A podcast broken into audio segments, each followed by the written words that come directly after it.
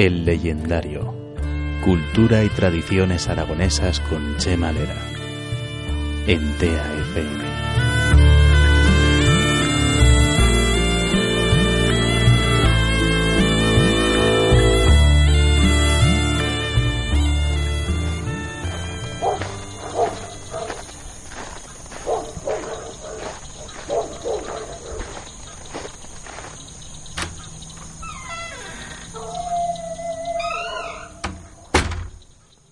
Noches, amigos míos. Bienvenidos a la casa del legendario. ¿Habéis oído ese aullido? Cuando un perro aulla a la luna, no ladrando, sino como un lamento, dicen desde antiguo que está anunciando peligro, muerte, maleficios, eh, brusas, brujas que rondan cerca de la casa del amo. En las creencias de nuestros antepasados, los animales intervenían muy directamente en la vida de los humanos y eran portadores de mensajes del más allá. Algunos eran capaces, por su naturaleza, de moverse en esa línea difusa entre el misterio y la realidad, entre el mundo oculto y la vida normal. Algunos tenían especial sensibilidad para trasladarse entre esos dos planos. Por eso eran los preferidos por las brusas y las fadas, las brujas y las hadas.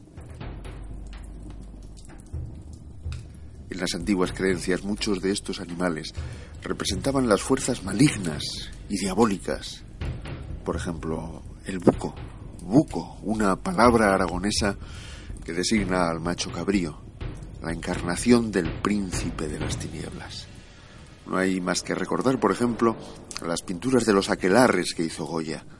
Allí aparece la sombra del buco, con sus cuernos retorcidos y enhiestos hacia la luna, rodeado de brusas que bailan enfebrecidas, presidiendo lo que antiguamente llamaban un conventículo de brusas.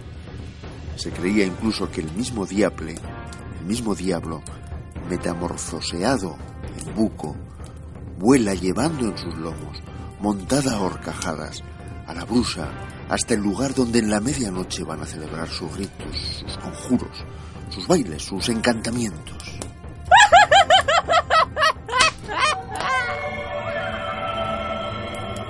No solo eso, ¿sabéis, amigos, cómo se llama en Aragón precisamente a ese lugar?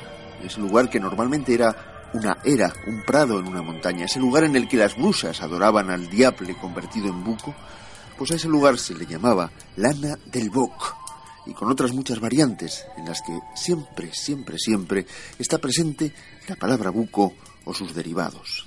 El aquelarre, en aragonés antiguo, era Boch de Viterna, Prado del Boch, Lanas del Box, se creía se creía también en la presencia de unos personajes diabólicos, unos machos cabríos, pero que tenían una peculiaridad, una característica. Sus ojos, en la oscuridad de la noche, brillaban como purnas de fuego, chispas de fuego, ojos de brillante luminosidad roja, y por eso los llamaban crabons rollos. Cuentan las dicendas de un hombre de Puyarruego, en la provincia de Huesca. Eh, sospechaban sus vecinos que era un brujo, un brusón, que andaba a contratos con el demonio.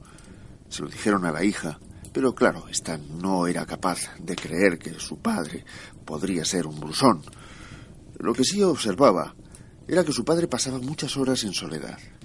Subía al desván, a la falsa de la casa, como se le llama en aragonés, y allí el padre se encerraba, prohibiendo a nadie que subiera a molestarlo. Una noche, su hija sucumbió a la curiosidad. Se armó de valor y sin hacer ruido subió a buscarle, con la excusa de avisarle para cenar. Abrió la puerta lentamente.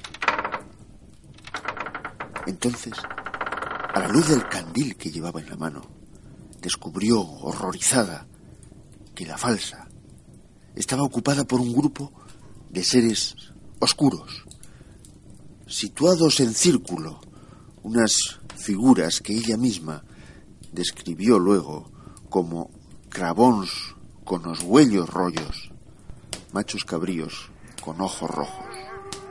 Pero esto no fue lo peor. La pobre muchacha huyó gritando desesperada porque entre esos animales, entre esas figuras oscuras con ojos rojos que se sentaban como personas esos seres erguidos antinaturalmente con grandes cornamentas retorcidas, entre esos engendros de la oscuridad, la chica reconoció el rostro de alguien muy cercano, reconoció en la faz de uno de esos cravons rollos a su propio padre. Ese mismo nombre es el que en algunos lugares se aplica a los guardianes del Averno, a los guardianes de la casa del diablo. Existen abismos, grutas, barrancos en Aragón, a través de los cuales el diable se comunica con el mundo terrenal. Auténticas puertas de los infiernos, custodiadas por estos engendros diabólicos. Pero, sin embargo, existe una mágica dualidad en las creencias de nuestros antepasados. Muchas veces la cara más oscura posee también una cara luminosa. El mal y su opuesto están representados en un mismo ser. Os preguntaréis por qué digo esto. Pues porque el macho cabrío, el buco, es también una reminiscencia de antiguos cultos relacionados con un dios, con el dios de la fertilidad de la naturaleza, con un trasunto del dios llamado Dios Pan, y así permanece, superando el paso de los siglos, y vuelve, envuelto en ritos, en danzas, en disfraces, como las trangas de Bielsa.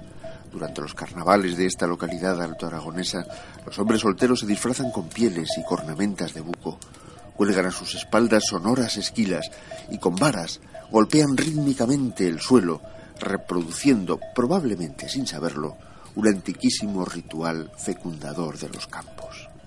Y no solo esto, en la cultura pastoril de la que hablábamos el otro día, la presencia del buco en los rebaños está revestida de aspectos mágicos, como sus cañablas, los collares de madera de los que cuelgan las esquilas, están adornados y tallados con amuletos, con símbolos mágicos y sobre todo, igual que las ovejas, igual que eh, aquellas huellas negras llamadas martas, un buco negro en el rebaño también asegura la protección sobrenatural para el pastor y para su ganado.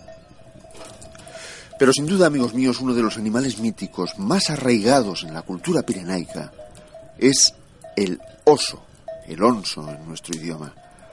Hasta tal punto es así que un viajero de la India que visitó los Pirineos y llegó hasta el Bearn, al otro lado de Hecho y de Ansó, en el siglo XIV, dejó escrito que los habitantes de estas montañas, los naturales de estas montañas, ellos mismos aseguraban que descendían de los onsos, que sus antepasados, que en sus genes estaba la presencia de ese impresionante animal, ese animal capaz de andar erguido, ese gigante plantígrado de imponente presencia, al mismo tiempo asustadizo y huidizo, salvo que se sienta amenazado.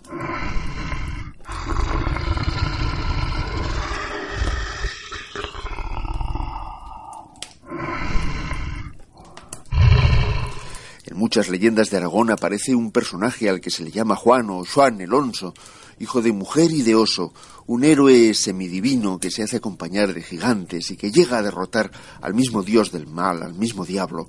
Este dios oso tiene su paralelismo en el Pirineo vasco-navarro en un personaje que llaman Harzgume, pero en Aragón hemos conservado una antigua leyenda, una historia que explica el origen del onso y explica también su peculiaridad, aquella característica que lo acerca a un humano, esa capacidad de caminar erguido sobre sus dos piernas. Os lo voy a contar. Así comienza. Cuentan que hace mucho, mucho tiempo, cuando aún no había campos de labor y la vida se ganaba cada día en lo alto de las montañas, habitaba en una cabaña cercana a una aldea de los Pirineos un hombre malcarado, arisco, solitario. Era un domador del hierro, un herrero, un ferrero, un hombre de tamaño y fuerza descomunales, cubierto de pelo casi todo el cuerpo, con unas gigantescas manos que hacían que las caballerías no se atrevieran a patalear al verlas y dejaban hacer al ferrero mientras les calzaba las ferraduras, las herraduras. Un día apareció alguien por aquella perdida aldea y fue a acercarse a la herrería. Era un caminante, un peregrino, un hombre debilitado por los muchos días de andar tanto que se acercó al ferrero y le pidió que le diera de comer. El herrero no estaba acostumbrado a relacionarse con ninguna otra persona. Para él, cualquiera que llegara de afuera, cualquier extraño, era poco menos que un enemigo potencial.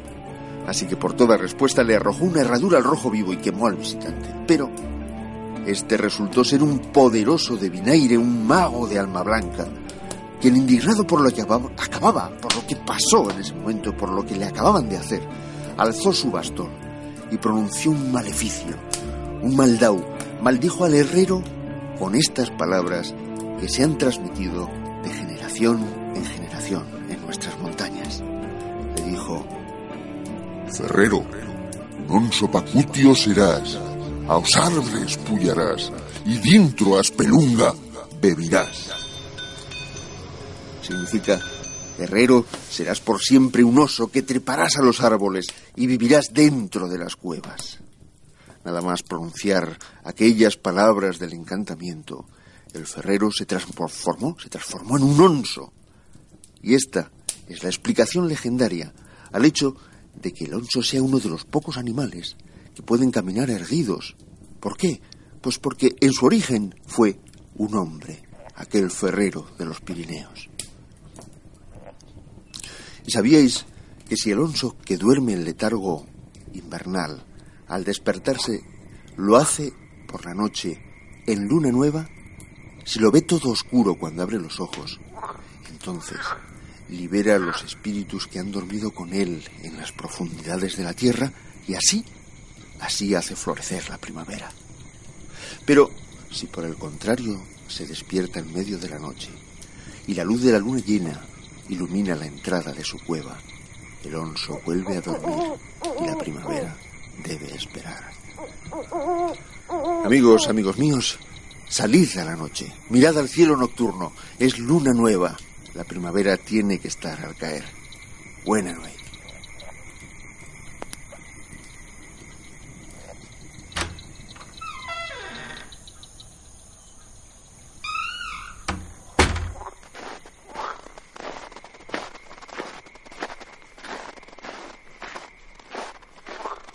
Archivo oral de Chema Lera. Grabación de campo número 459. Casa El Leyendario. Un lugar en los legendarios Pirineos de Aragón. Una producción de la Escuela Creativa de Radio TEA FM. Donde todo es posible.